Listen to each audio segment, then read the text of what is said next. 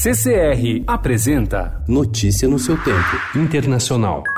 Para mí es una gran alegría que Martín haya aceptado el desafío de dejar Nueva York y de volver a Buenos Aires para hacerse cargo del Ministerio de Economía y para hacerse cargo de las cuestiones macroeconómicas de la Argentina y deposito una enorme confianza en él. Es un hombre joven, muy.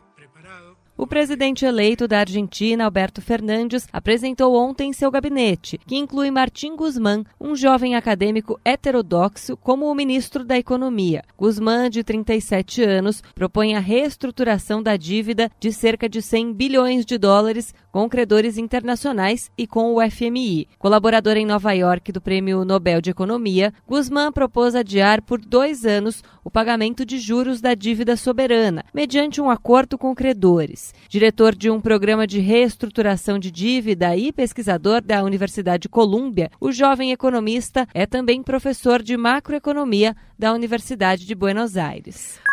Avião brasileiro cai em Buenos Aires e todos sobrevivem. A aeronave de pequeno porte saiu de Porto Alegre e ficou sem combustível. Quatro passageiros saíram ilesos.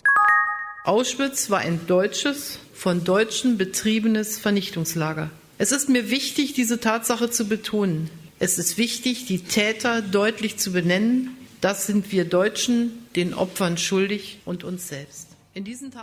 A lembrança dos crimes nazistas é inseparável da identidade alemã, declarou ontem a chanceler Angela Merkel em sua primeira visita ao campo de extermínio de Auschwitz. Na quinta-feira, Merkel anunciou a doação de 60 milhões de euros à Fundação Auschwitz para a manutenção do local, onde mais de 1 milhão e 100 mil pessoas foram mortas entre 1940 e 1945. A maioria morreu pouco depois de chegar ao campo de concentração e extermínio nazista localizado na Polônia.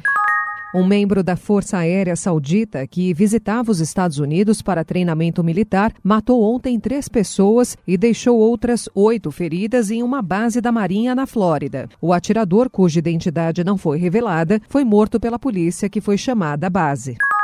Je le dis tranquillement. La mise en place d'un système universel de retraite implique la disparition des régimes spéciaux. O primeiro-ministro da França, Edouard Philippe, disse ontem que os franceses terão de trabalhar mais tempo, como já acontece em outros países, em meio a protestos contra a reforma da Previdência do presidente Emmanuel Macron. A França enfrentou ontem o segundo dia de greve geral, com um cenário similar ao de quinta-feira, quando 800 mil foram às ruas. Polícia da Índia mata acusados de estupro durante reconstituição. De acordo com versão policial, os quatro assassinos tentaram roubar as armas dos agentes e fugir. Notícia no seu tempo. Oferecimento CCR